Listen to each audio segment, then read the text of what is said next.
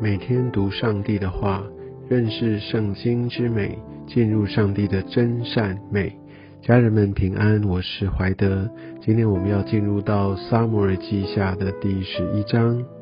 在今天的经文当中，我们可以看到合神心意的大卫，在呃这样的一个经历当中，他犯了这一生当中很大的一个罪，而且不只是一个罪，是一连串的罪。从经文一开始，我们可以看到，经过了一年，到列王出战的时候，意思是大家都会带着自己的军队出去征战，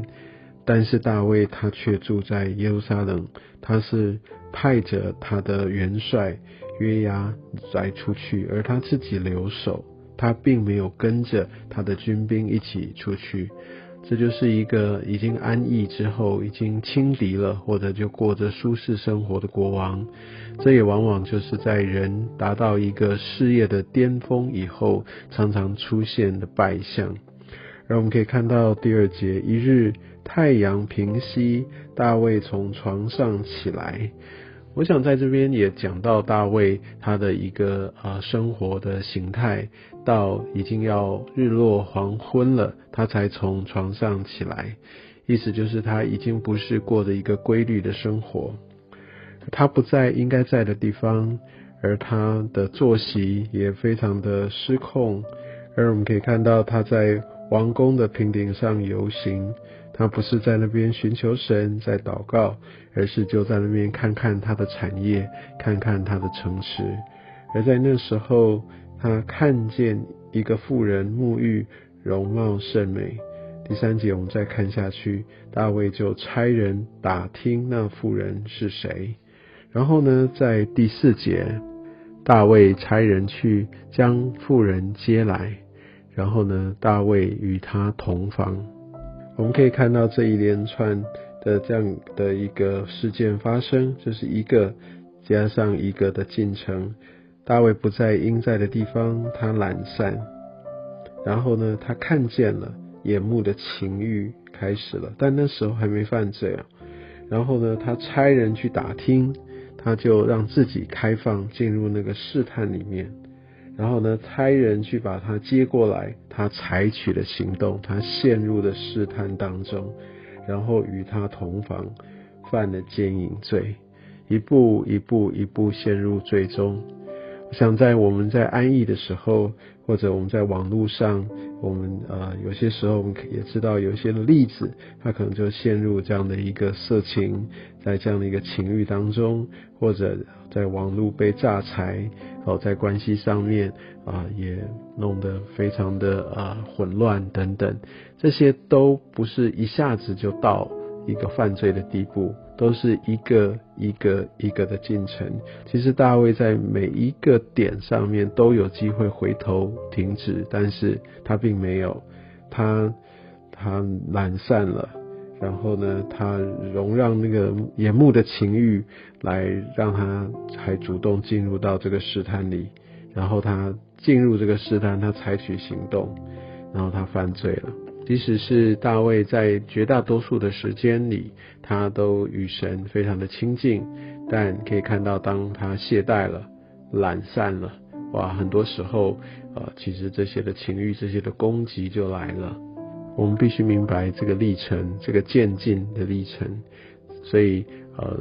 在经文当中，不只是今天，我想在后面的经文也一直来教导我们，要我们要真的要来抵挡。好，这一个一个一个都会让我们在陷入最终，而陷入最终之后，那其实大卫他还是可以选择马上去认罪。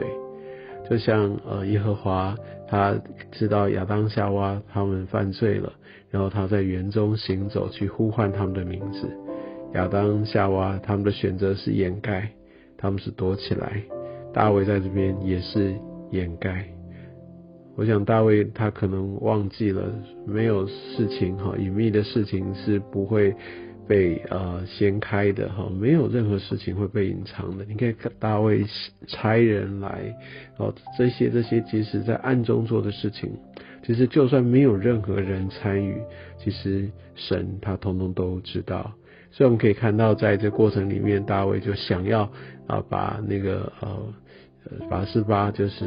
那个那个跟他行营的这个女人哈的丈夫来把她呃从战场上调回来，希望就呃来让他可以跟妻子行房。那反正怀孕了，那这个就搞不清楚谁是真正的生父嘛。那这件事情也许就可以带过去了。但没想到这位赫人乌利亚，他却是呃非常的敬畏神哦。我们可以看到。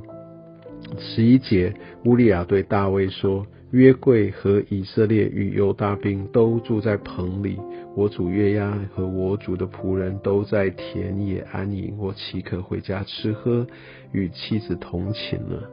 他是一个外邦人，好，让他归顺了这个以色列，但可以看到他比大卫、比约押还要来的有益。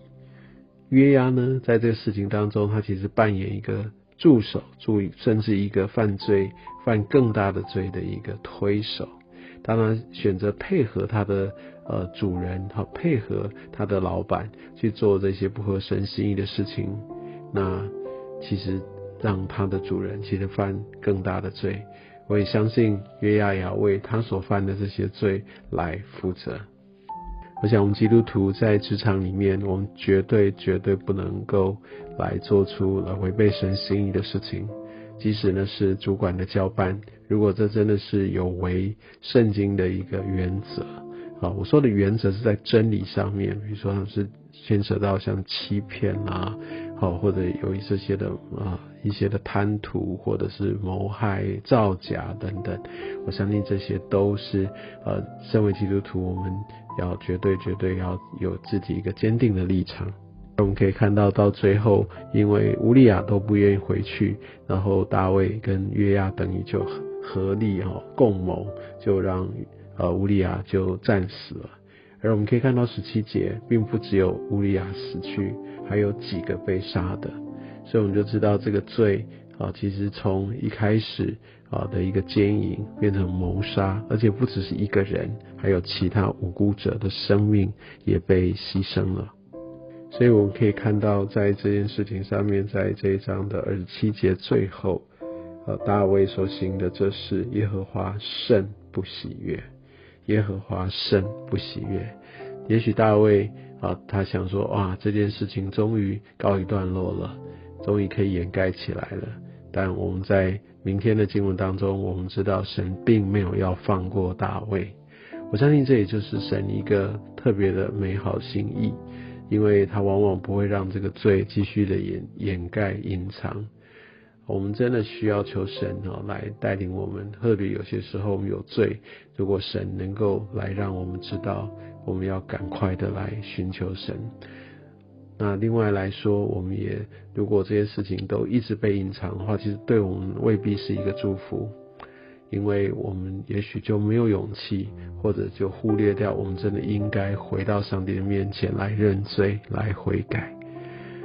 我想在今天的经文当中，我们也可以看到，往往人在最高峰的时候，也是败坏的开始，所以我们真的需要啊紧紧的抓住神，我们需要谦卑。我们需要从神的话语当中，从常常与神亲近里，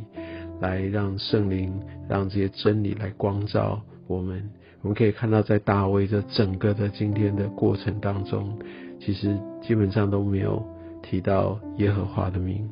只有最后一句，大卫所行的这事，耶和华甚不喜悦。所以，我们需要明白，我们需要常常抓住神的法则。否则，我们有可能会像大卫一样。而在这个整个的个历程当中，我们需要知道，当有情欲来的时候，我们真的，我们啊，这试探来的时候，我们真的需要赶快抓住神，靠着圣灵，要赶快停止，因为这对我们后面实在是太重要了。愿大卫八四八，好，这个故事我相信蛮多人都很熟悉，但我们再一次来审视。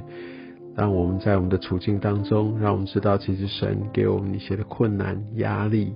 啊，其实对我们更是一个很好的保守跟提醒。而我们在最顺利的时候，也是我们最需要警醒的时候。愿上帝透过他的话语，透过大卫所做的，来祝福、提醒，来光照我们的生命。